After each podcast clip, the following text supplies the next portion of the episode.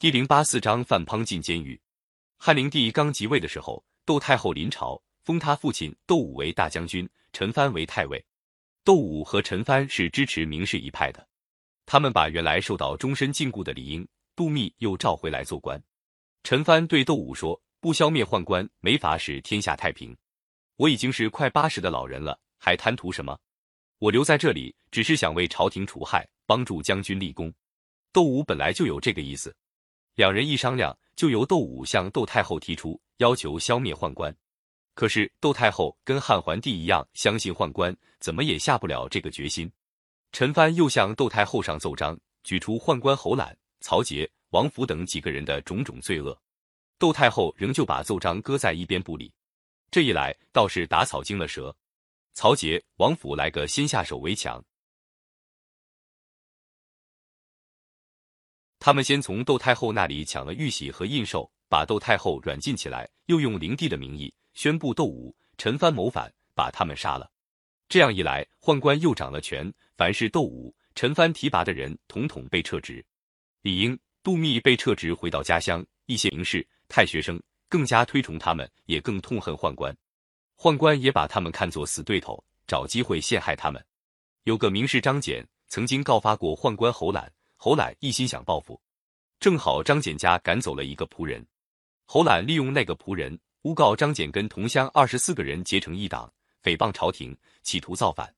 宦官曹节抓住这个机会，吩咐他的心腹上奏章，要求汉灵帝再一次下令逮捕党人。汉灵帝才十四岁，根本不懂得什么是党人。他问曹节为什么要杀他们，他们有什么罪？曹节指手画脚，把党人怎样可怕。怎样想推翻朝廷、图谋造反，乱编了一通。汉灵帝当然相信了他们，连忙下令逮捕党人。逮捕令一下，各州各郡又骚动起来。有人得到消息，忙去报告李英。李英坦然说：“我一逃，反而害了别人。再说我年纪已经六十了，死活由他去，还逃什么？他就自己进了监狱，被拷打死了。杜密知道免不了一死，也自杀了。汝南郡的都邮奉命到征羌捉拿范滂。”到了征羌的驿舍里，他关上门，抱着诏书伏在床上直哭。驿舍里的人听到哭声，弄不清是怎么回事。消息传到范滂那里，范滂说：“我知道都邮一定是为了不愿意抓我才哭的。”他就亲自跑到县里去投案。县令郭一也是个正直人，他见范滂来了，吓了一大跳。他说：“天下这么大，哪儿不能去？您到这来干什么？”他打算交出了官印，跟范滂一起逃走。范滂感激郭一，他说：“不用了，我死了，朝廷也许能把抓党人的事停下来。